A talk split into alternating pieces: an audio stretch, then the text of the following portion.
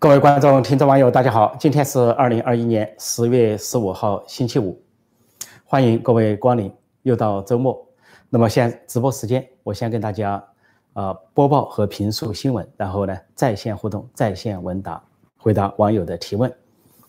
中国的党媒导报突然刊登一篇长文，叫《习仲勋的家风》。习仲勋是习近平的父亲。这篇文章呢，先是刊登在《学习日报》一个小刊物上，一个清晰的小刊物上。但是随后呢，党媒导报全面转发，啊，包括人民日报、新华社，甚至解放军报都全面转发。那么这篇文章呢，呃，很长。那么说起来要简化一下，简化一下说，这个文章呢，就说习仲勋带来的这个家风，啊，叫做修身齐家治国平天下，啊，符合古代的这个说法。那么说有九条，他的品品格有九条，每一条都用四个字去总结，啊，比如说忠诚为民，严格。自律，啊，勤俭节约，呃，低调谦让，还有叫做什么真诚坦荡，啊，还有呢说坚韧不拔，还有一些叫做什么仁爱什么慈祥啊，父慈子孝等等，总共用了九个片段去说这个习仲勋。说习仲勋里面究竟这里面究竟要投入什么？习仲勋的故事呢？他可以说早年啊，毛泽东跟他说什么，后来文革受了什么批判。但是这里面的对改革开放反而是只字不提。不过其中有一条值得注意，就是第四条，说低调谦让，夹在中间，说这个习仲勋呢是，呃，不张扬啊，不留名，说他经常在生前告诉自己的孩子，说我呢是没有给你们留下什么财富，但是我留下了一个好名声。说他是不在乎名利，把自己的辉煌业绩啊看得过如过眼云烟，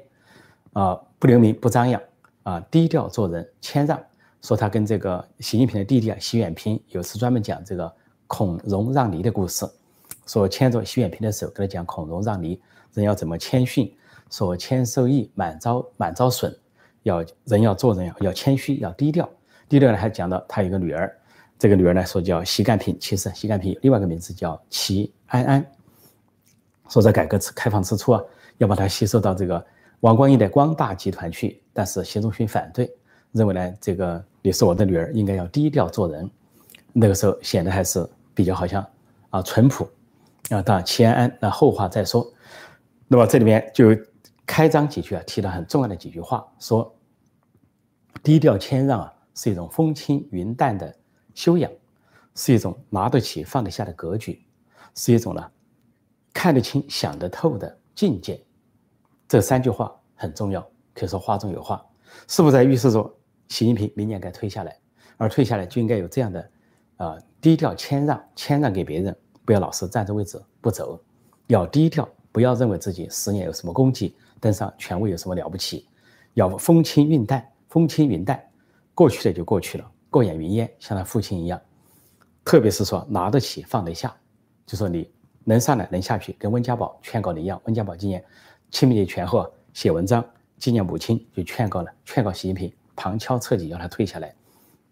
说受事之时即做归计，就当官一开始就是为了退下去，而且温家宝说当官是偶然的事情，啊不是什么必然的、长久的、永久的事情，一开始你叫做归计，做退隐之归计、退休之归计。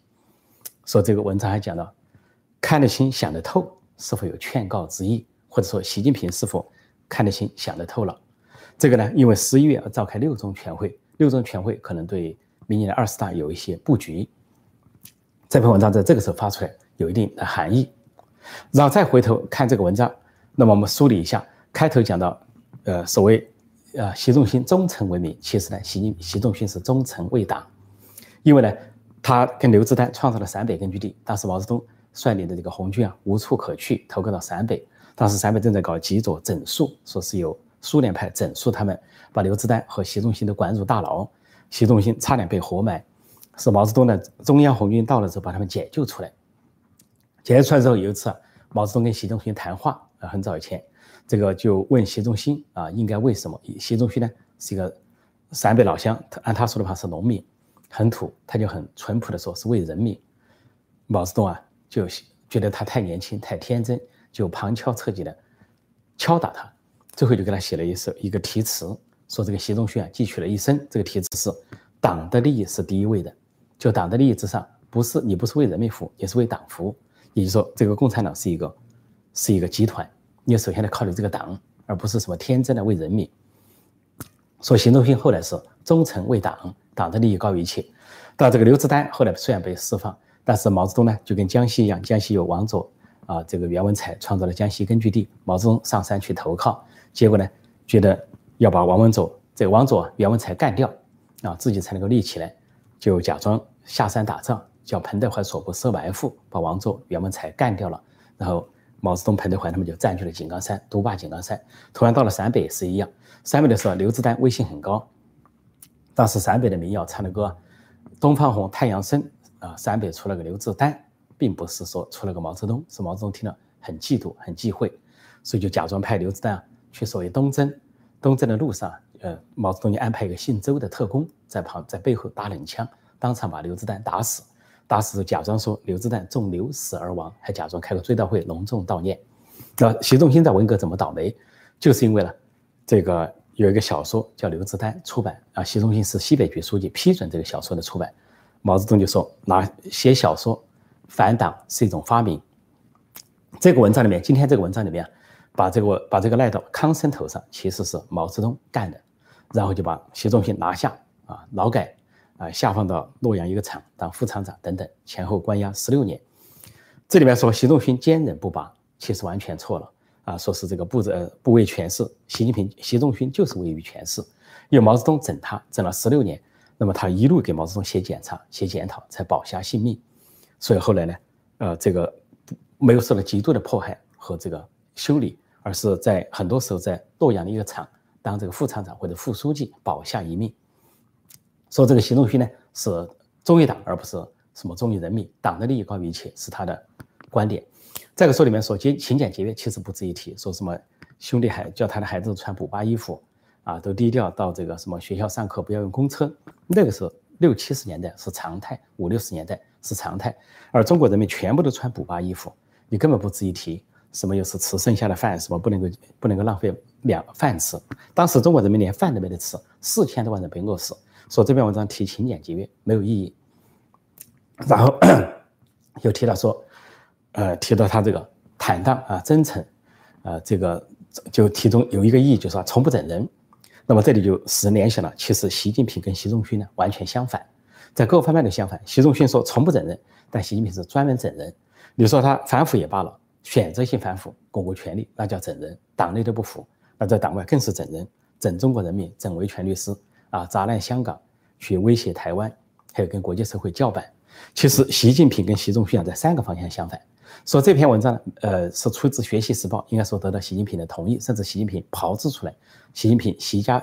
习家军的班底炮制出这个文章，说完全不提，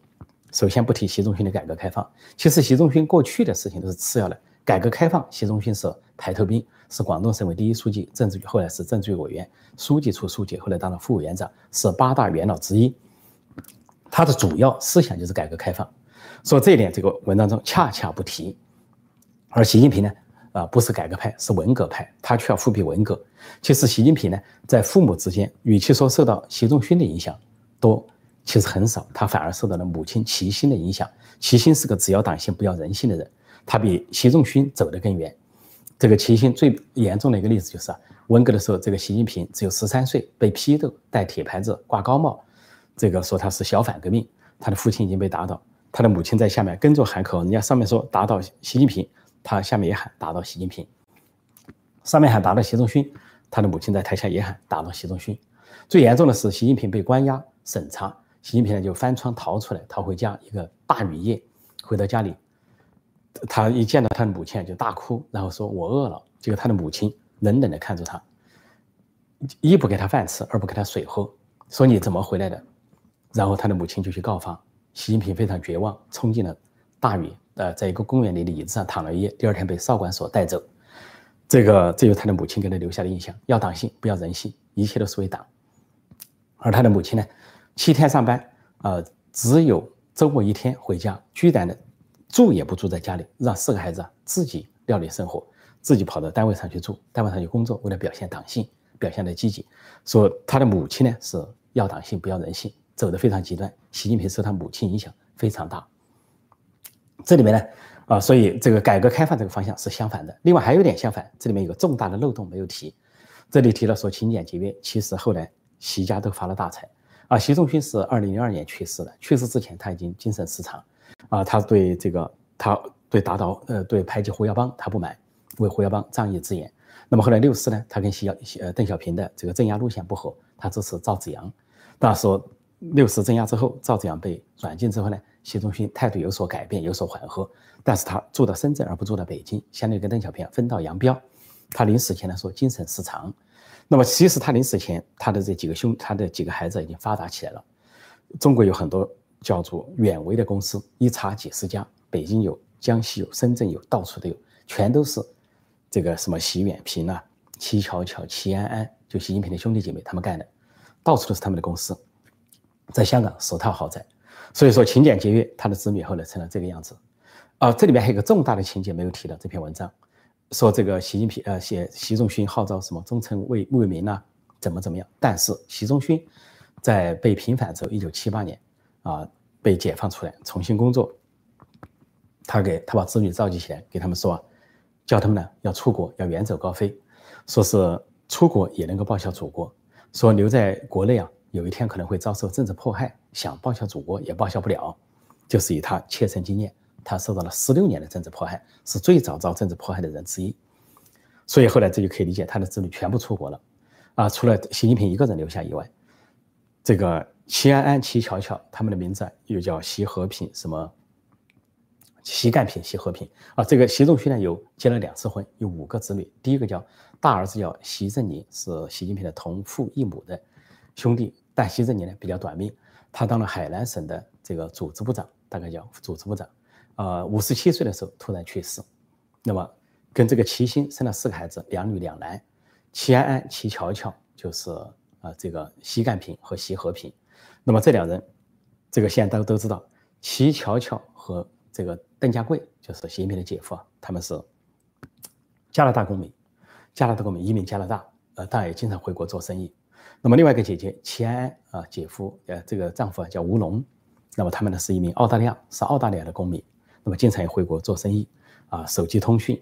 一下刚刚成立一个什么北京新友通公司，就能够击败摩托罗拉拿的一个大订单，而那个大订单是江泽民家族江绵恒的这个呃中国电信给他的这个大订单做起来，那么再一个弟弟叫徐远平啊，全家移民到呃。太太，第二个太太叫张兰，是演员啊，歌手，军中歌手，移民到澳大利亚，成了澳大利亚的公民。就说一个姐姐，一个弟弟，这两家都在澳大利亚，是澳大利亚公民。另一个姐姐加拿大公民。这个跟，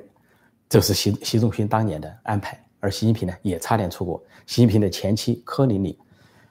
这个前驻英国大使柯华的女儿出国啊不归，习近平差点就去英国，但是由于种种原因，习近平留在国内。后来是在胡耀邦的。这个扶持下，呃，帮他培训第三代，帮习仲勋培养一个人，送到河北，送到福建去当官，这样走上来。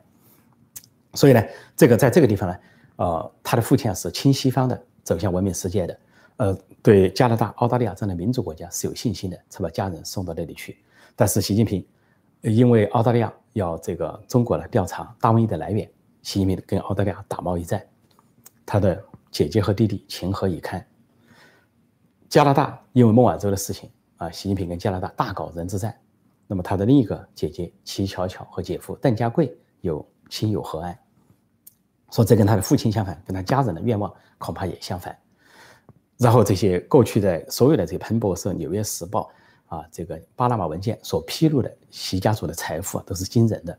在万达公司，杨王健林的公司，他自己公开承认，这个齐巧巧和姐夫的这个这个财富啊。是几亿美元，那么肖建华、明天系也承认，给他的姐姐、姐夫、习近平姐姐、姐夫打理财产也是多少股份，几亿美元。所以这个文章里写到说，严于律己，说是不要搞枕边风啊，不要搞这个家族风啊、家族病等等。事实上呢，后来的这些子女都违背了啊习仲勋的原意，就是忘记了他的初心和使命。这里面提到习仲勋一句话。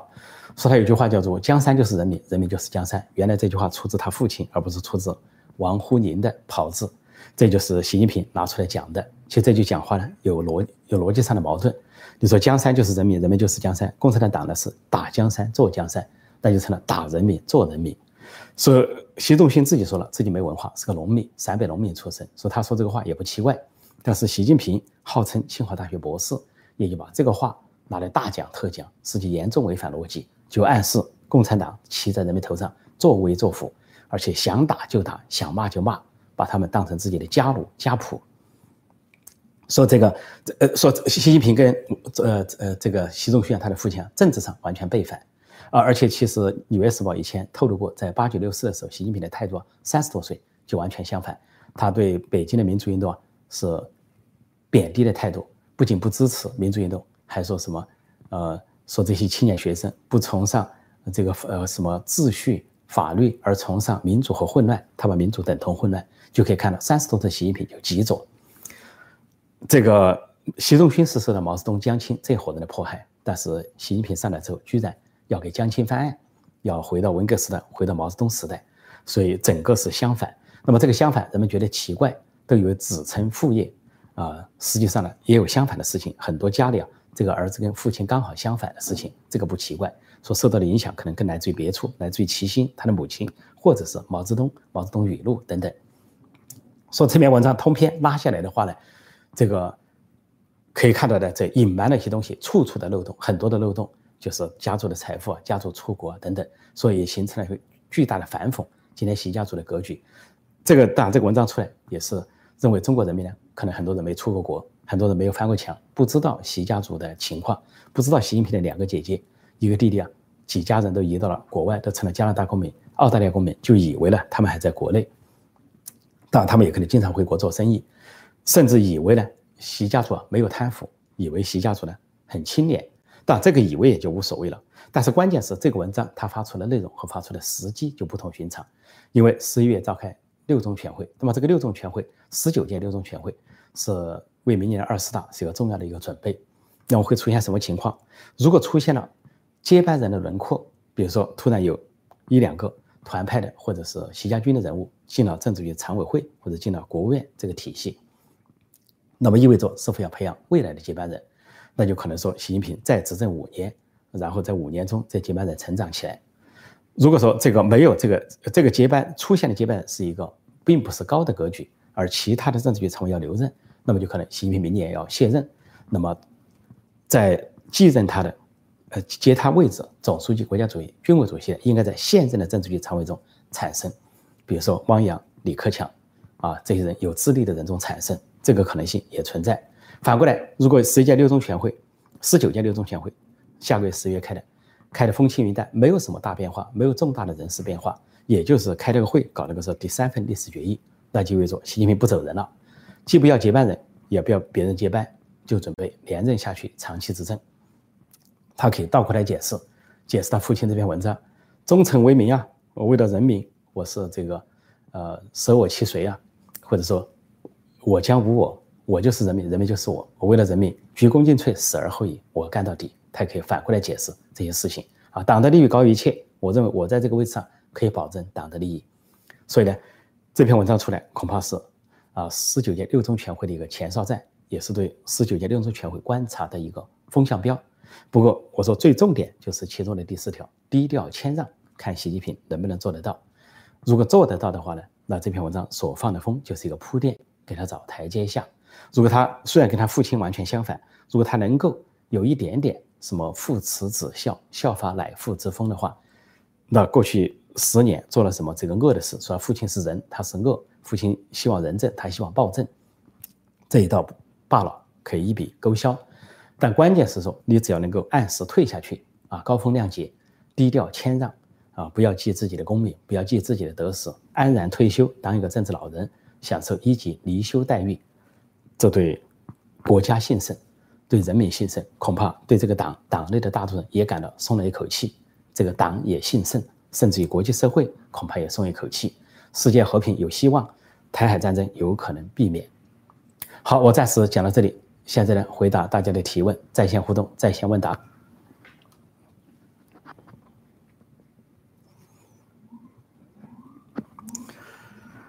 呃，我先回答一些大家相关的问题。呃，欢迎大家光临，也大家有很多的踊跃的留言呢。有人说两次打卡，欢迎两次打卡，辛苦了啊！我们共同辛苦，为中国的未来打拼。啊，这里有个人说，能不能消息确定了再告诉大家？天天不分座椅不靠谱。如果都确定了再告诉大家，那我就一年只做一次节目啊。比如说明年二十大召开了，我就告诉大家，那个有意义吗？你读党报、党文、党报，你就知道那个结果是什么。所以没有什么确定的东西，我们都在分析可能性，大体的可能性。说不分座椅根本不是不分座椅。王岐山跟习近平的分裂是我第一个爆出来的，去年二月底我第一个爆出来，我说王岐山跟习近平分裂了。开始有人不相信，后来逐渐证明是真实的。那么这个王沪宁遭到习近平的架空，我也是第一个爆出来的。另外今年北戴河会议，很多人说没有北戴河会议，我铁口直断有北戴河会议。而且习近平遭遇挫折，也是我第一个爆出来的。什么叫不分座椅？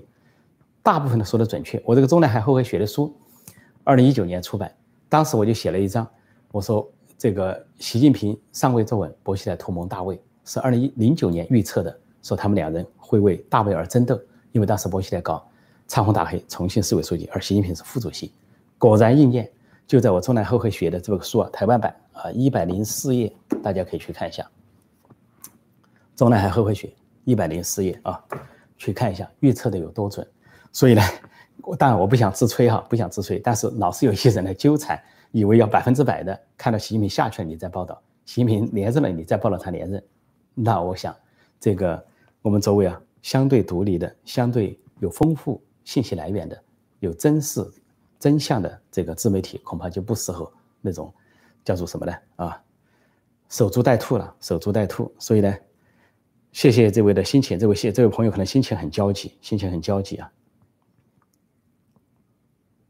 我再来看看大家有什么相关的提问哈，相关的提问。这里说天说地说还是李锐说的好，人有权了就会变了。对李锐说，不仅说习近平文化低，说没想到他的小文化只有小学程度，还说了一句话呢，说他不过就是一个，呃，这个基层干部。也不过就是一个基层干部，怎么说一上来成了党和国家领导人就什么都懂了？他就百思不得其解。因为大家都是从基层上来的，怎么会自己认为比别人高明很多？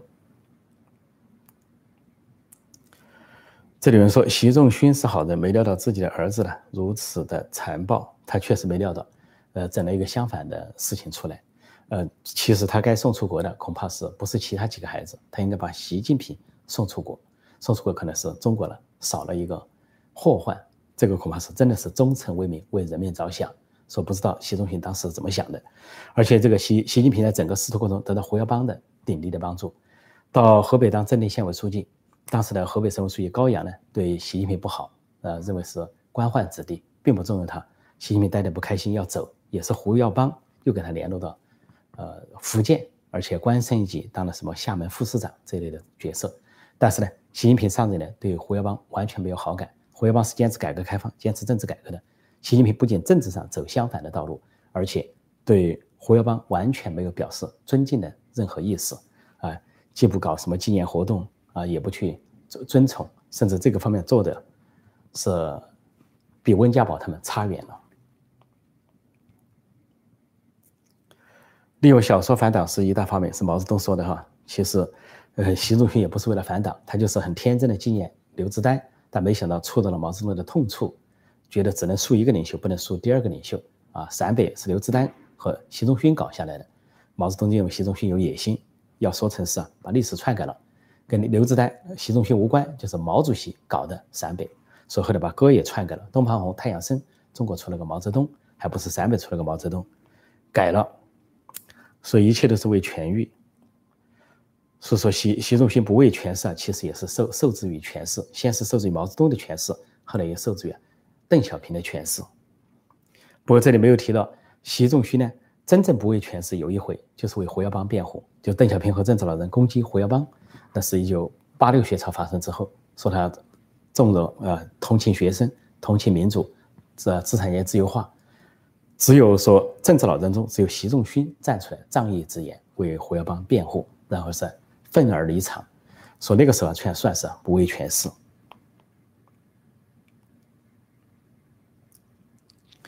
对，这里说党是谁？没有这个问题提的很好啊。党是谁？一说到党，如果毛泽东时代提提了中医党，就是忠于毛主席，忠于毛泽东。如果说是这个毛习近平时代，现在好不动不动声称忠于党，说某某人倒台了是，呃，从未对党忠诚老实，就对习近平不忠诚老实。但人家并不这样理解，人家认为我是忠于整个党，不是忠于你个人。同样道理说，习仲勋啊，这个是坚定信念、坚韧不拔啊，百折不回。但是呢，他忠于的时候毛泽东那个党，那刘少奇那个党如何？刘少奇那个部分如何？如果刘少奇打倒了，其实齐心也好，习仲勋也好，也都开学习会，接批喊打倒。所以啊，一个一党专政最后变成一人独裁，这个党被一个人所绑架，呃，说是姓党，实际上是姓毛或者姓习。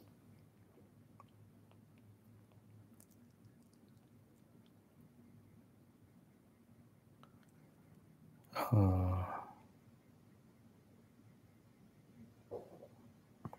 这里有人说破空老师，我的观点，习近平会裸退，虽不舍，但打击挫折待做，已经力不从心。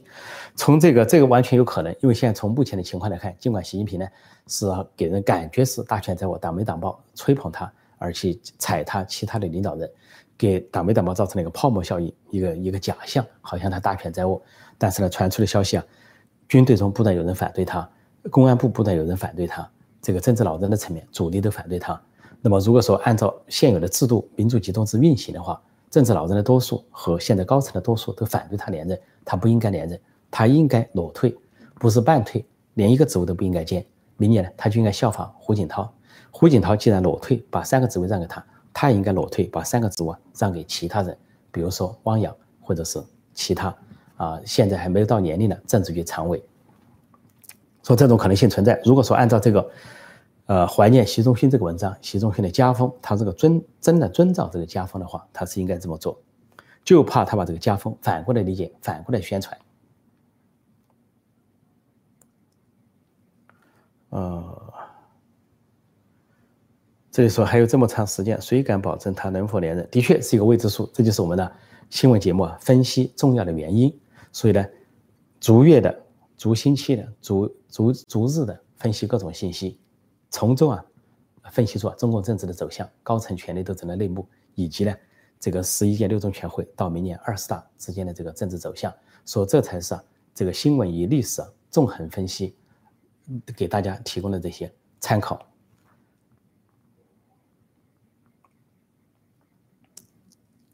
这里说习不会退，但他的主观愿望不会退，习近平的主观愿望不会退。但是客观上如何？有一句话叫做“形势不由人，形势比人强”。关键看形势，党内的形势，尤其中共高层的形势。这里有人说破空以前是不是连线过央视？从来没有。我希望有一天连连线央视。所谓央视就是中央电视台。那么那是民主中国到来的时候可以连线。现在他们根本没有那气量和雅量让我去连线。我可以连线美国之音、自由亚洲电台。如果央视有美国之音、自由亚洲电台这样的胸怀、这样的格局，当然不让我去连线。那么他没有这样的格局，现在要我去连线都很好，或者跟其中的任何人辩论都行。有人老建议我跟胡锡进去辩论，啊，跟这个所谓，呃，这个这个什么叫做金政委这些人去辩论，欢迎欢迎光临。裸官和他的外国籍家人们，没错。这个习近平呢，人家现在说一盘点很吓人，一盘点就是个裸官，不仅呢，呃呃姐姐姐夫两个姐姐两个姐夫都在国外，弟弟弟呃弟媳在国外，自己的女儿也送到美国，号称反西方反美国，不准在中国大学大学了搞这个美国的任何东西，还宣称中国是最民主的国家，而美国不算民主国家，结果自己的女儿送到美国，而因此还发生了这个父子不和、父女不和这个消息，就他自己留在国内当裸官。但这个彭丽媛也成了个受气包，呃，既然习近平留在国内，他也被迫留在国内当受气包小媳妇，只好跟着这个心情很不开心的在那里当所谓第一夫人。我想恐怕连彭丽媛心里都很不是滋味，对目前这个情况。不过通过这个文章也可以看出啊，恐怕这个习近平家里人都劝他退了算了。他的母亲曾经说过一句话：“高处不胜寒。”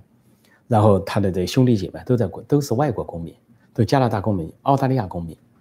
恐怕心里想退了算了，见好就收或者见坏就收，退一步海阔天空。就像这个文章中所写的一样，低调谦让，对不对？风轻，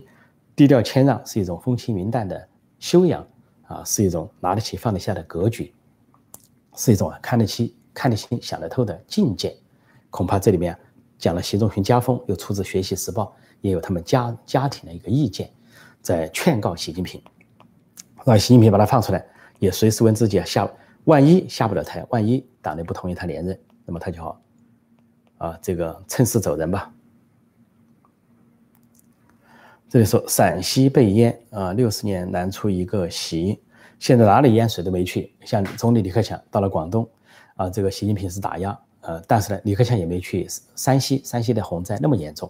去河南是受了层层的阻挠。说对了，这里面讲到习仲勋的家风，这里面哈，还讲了一个他的品质，说团结，善于团结，说团那里面说。说习仲勋善于团结人，说团结是真聪明，团结才能干好事业。但是习近平又是相反。如果说习近平有团结的话，那是拉帮结派、团团伙伙，搞这个任人唯亲，亲小人远贤臣，搞习家军这一套。啊，河南发那么大水，出那么大的人祸，都不去撤掉习家军的职务，还保举他们继续上升。许立毅啊，楼阳生，郑州市委书记、河南省委书记，习家军的铁杆。所以呢，他是搞小圈子，但他要说他搞团结呢？他确实不如他父亲，他父亲是人缘好，但习近平呢，在党内呢，其其不受其他派系的待见，团派讨厌他，江派的相当一部分人讨厌他，太子党红二代的百分之八九十都讨厌他，反感他，恨不得他下去。那么在整个党内啊都不受待见，而国际上更是孤家寡人，不受欢迎，四面楚歌，八方受敌。不仅他自己四面楚歌，八方受敌，连出国都出不了，结果把这个他这个党，他这个国家也带到四面楚歌，八方受敌的情况。所以呢。这里面讲习仲勋善善于团结，究竟什么意思？是不是说习近平你该团结的时候到了？你为了党的利益，是不是跟其他各派搞好关系，不要再死去活来？但是仅仅在昨天还在下令党媒党报全面封杀李克强的消息，这是团结的格局吗？团结的胸怀吗？就连自己是总书记，李克强是总理，一二把手，中共高层的第一把手、二把手都不能团结，你还团结什么人呢？又只能在你一个小圈子里混，习家军。那个小圈子里混，说这个格局很小啊，非常低。但愿他能够受到他父亲的启发。呃，再回答若干问题。大家提问很踊跃。我这里有一位朋友叫什么？咖喱咖喱饭哦，赞助哦，谢谢这位笔名叫咖喱饭的朋友，祝你周末愉快。呃，这里有一个问题说，请问破空老师，请问网店里面的书的价格单位是台币吗？哦，这样，我的书呢是有三种买法哈。第一种，你如果请去台湾的书店或者台湾的在线，你去买我的书，呃，各种各样的我的书籍哈，呃，是你直接去订购，那当然你在国内可能就邮寄不到了，你最好在国外是可以这么做。第二个呢就是上陈破空会员网站去在线阅读、在线呃浏览，这个呢就很。订阅这个网站呢很便宜，c 七 n p o k o n g v i p dot com，但是里边有一个说，有一个叫做赞助性订书是什么意思？里面有个就赞助性买书啊，就你买一本书一百块钱，它是美金，是什么意思呢？就说是有的人为了纪念，呃，要得到我的一个签名，说一个纪念性的书籍，但这个书比较少，库存比较少，呃，有人呢说想赞助一下，但也想得到，呃，这个呃破空的。一本书，然后呢，希望我给他一个签名，一个留念，说这个书呢，在里面有一个定价叫一百美金，那不是为了卖的贵，而是一个纪念性的啊，这个购买或纪念性的收购。如果有人愿意纪念性的收购呢，就跟我们的助理啊、小编联络，陈破空会员网站，c h e n 呃 p o q n g v i p dot com，欢迎大家光临。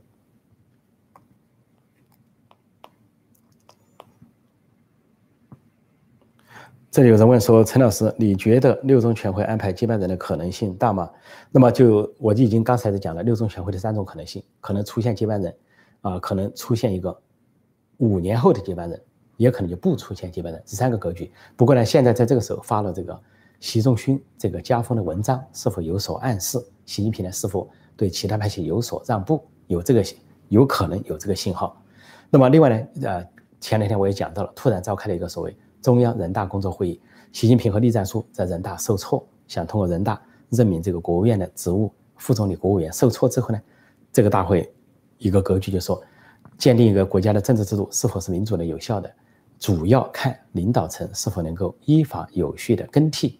所以说到这里啊，我告诉大家呢，这个二零一八年的修宪留下了一个重大的漏洞。二零一八年，习近平呢强行修宪，取消了国家主席、副主席的任期制，但是这个漏洞就是也没有规定国家主席、副主席的这个可以长期任期，只是说取消了。其实，在之前呢，总书记并没有明确任期制，军委主席也没有明确。那国家主席、副主席呢，是跟着国务院明确了一个啊两届十年任期，取消的意思就是说他统一起来，那么就留下一个悬念，就既可以连任，也可以不连任，端看党内的形势。如果说呃江江泽民、胡锦涛那个时代必须只能做两任，那就形成了一个潜规则，那么做两届就下去，虽然没有写在党章和宪法里边，呃，但是呢，现在把国家主义取消了，也就是说习近平想松动，但他自从修改宪法之后，他的声望就。由高到低，跌到地下，然后在党内的不受人待见，受到一片的怨言和这个唾弃之声。说尽管修改了，但是也不见得他就因为修改了就可以连任，这没有什么因果关系。就跟那个胡耀邦啊、胡锦涛和江泽民，总书记没有写任期限制啊，国家主席也没有写任期限制，但是他们还是两届到期就下去。啊，这个军委主席啊，刚刚说的是总书记和军委主席没有写限期。这里有说，起码汪洋有文化，汪洋学历比他高。那汪洋当然是比较实在的一个人啊，比较务实，相对务实，相对理性，相对开明。但是不是汪洋？我曾经给大家报道过这方面的消息。呃，北大会议之后显示了这样的信息。但是呢，呃，我并不把这个结论说的百分之百啊，只能说呈现了这样的可能性。那么还要在未来的一年这个高层的斗争、权力演变中去捕捉相应的线索，免得到时候小粉红、老老粉红又想不开。又撞墙又又跳河，拉都拉不住，所以呢，我还是给大家留点空间。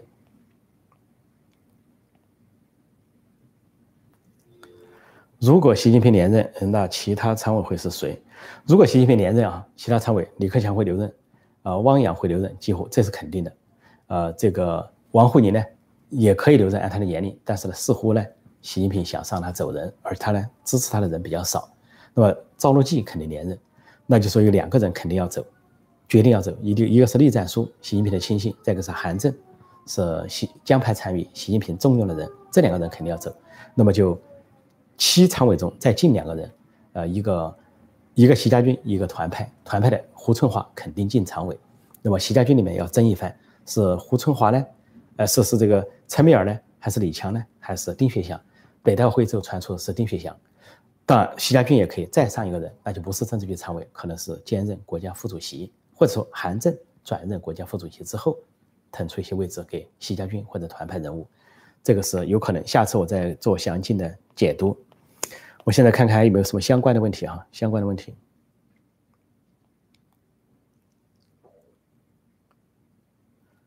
呃，这里有人说。是汪洋是全国政协主席，四套班子是不可能接班的，这不存在，中共内部不存在。他关键是常委会里面有个顺位的问题，因为他们曾经提到，如果说胡春华呃当了总理啊，或者说是呃陈敏尔就接了班，那他们的排位就可能靠前，超越了现在的政治局常委，似乎就说哦，这个呃，那么现在的政治局常委还是应该优先，大概有这些说法，所以不存在说政协主席、中纪委书记就不能当总书记，没有这样的限制，这个没有什么成文的东西。尤其在今年，如果明年要换人，来不及准备的情况下，这里有人说：“请问炮空老师，习近平下台后，王岐山会成为临时总统吗？之后进行政治改革的方案可行？”不可能，王岐山不可能成为临时总统。王岐山呢，一个年龄的限制啊，再加上他被架空，再加上他得罪的人比较多，当中纪委书记的时候，在党内说应该是促进不利。只是说他原来是习阵营的，现在成了反习阵营的，跟习近平对立起来了。那王岐山呢？是呃，到明年呢？明年十九大呃二十大，二十大之后会召开人大政协，呃，到了二零一三年、二零二三年、二零二三年三月份，他应该会退下去，就是说应该全身而退，安然而退，软着陆。所以呢，王岐山呢，未见得能够在将来二零二三年之后政治中发挥作用，但是他会在未来这一年的权力斗争中发挥作用，他会站在反习势力一边。如果党内不是搞武斗，而是搞文斗。不是搞政变的方式，而是坐下来谈的方式。那王岐山以他的口才，以他的表述，他的逻辑思维，站在反西阵营这边，站在团派这边，站在多数的政治老人这边，应该说对习近平会构成相当的挫伤、挫折。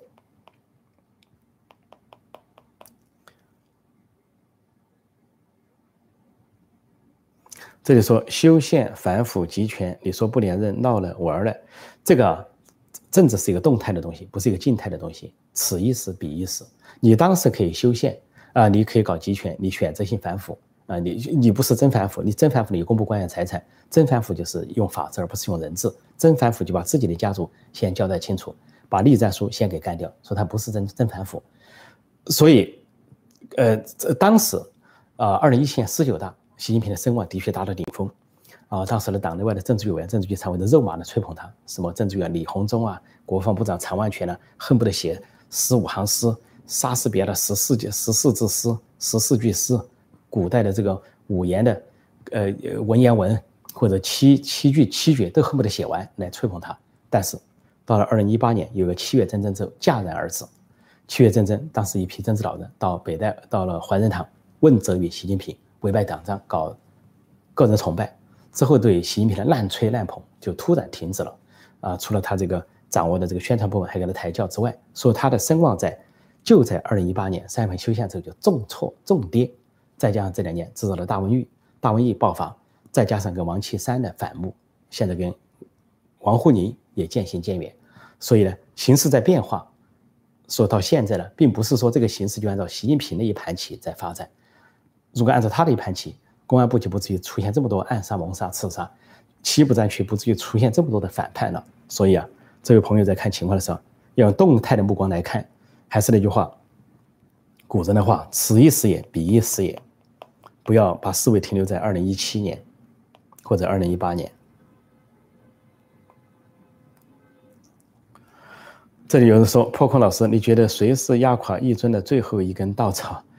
这个。很难说啊，你，因为如果是在中共高层政治局常委有个表决，或政治老人中有个表决，如果说势均力敌的情况下，任何一个人站在反邪势力边，他都可能是那个稻草。这个人可能是王岐山，也可能是王沪宁，啊，也可能是赵乐际，也可能甚至就是习家军内部的人物啊，突然觉得习近平是该走人了，你不走人，连我们习家军都没有出头之日啊，李强、陈敏尔、丁薛祥都上不去，所以倒戈一击的情况也可能出现。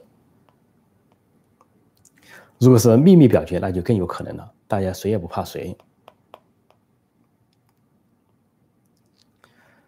呃，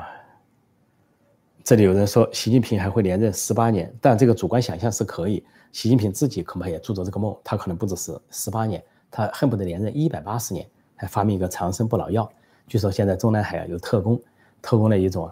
这个叫做什么长寿工程，专门有些专家给我们研究啊，长寿工程怎么活到一百五十岁。啊，他们的目标是，那习近平按照他的愿望，最好做到一百五十岁，动都不能动的时候，还是总书记、国家主席、军委主席，那样才能够叫做荣宠之治，那是害国害民、误国误民啊！如果有人要支持习近平连任十八年，就继续害国家、害人民吧。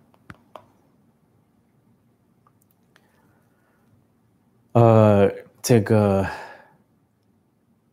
呃，看看陈老党内反对的利益焦点在哪里呢？呃，很多人就以为啊，是党内如果反对习近平，是因为习近平反腐啊，对立面是利益受到了触动。其实，所谓的反腐只是一个游戏，他只是把一个既得利益从一个集团转到另一个集团。就像这个，呃，江派有他的既得利益，或者说王岐山有他的家族背景，但是习近平和习家军照样有他们自己的啊白手套，他们的家族利益，他们的既得利益，只不过从一些人转到另一些人头上而已。就跟武汉发生了大瘟疫之后。把人家王岐山的人马撤了，这个上上去的全是习家军的人马。究竟谁能够解决问题呢？谁是以事论事呢？而河南发了大水，本来按照换人，结果习家军岿然不动，留在那里。什么原因？就是守住既得利益，守住啊这个盘子。所以这个利益是转换的，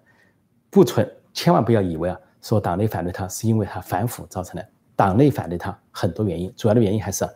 多数的党内反对走错回头路，走文革老路，走毛泽东的老路。主张是改革开放，说这回刊登这个习近平父亲的文章，习仲勋的家风，说一个重大的漏洞就是居然没有提到习仲勋在改革开放中的作用，也没有提到改革开放，这反映了习近平呢对这个稿子反复审了这个稿子，反映了他还是极左派，是文革派，是保守派，是总加速式，是倒行逆施，他的政治资产跟跟他父亲的政治资产截然相反。他父亲的政治资产就是改革开放，而习近平留下的政治资产就是倒行逆施，走回头路。说这个信号也是非常明确的。说从这个信号的明确程度来看呢，就这篇文章留下了一个悬念：究竟这个文章是说为习近平退让、低调谦让，呃，不齐下台，还是说为他连任造势？现在来说还是一个未知数。我看时间差不多哈，现在的时间是四十五分。呃，大家的问题都很多，我想下次再来继续。呃，我就祝大家周末愉快，也感谢大家的收看收听，再见。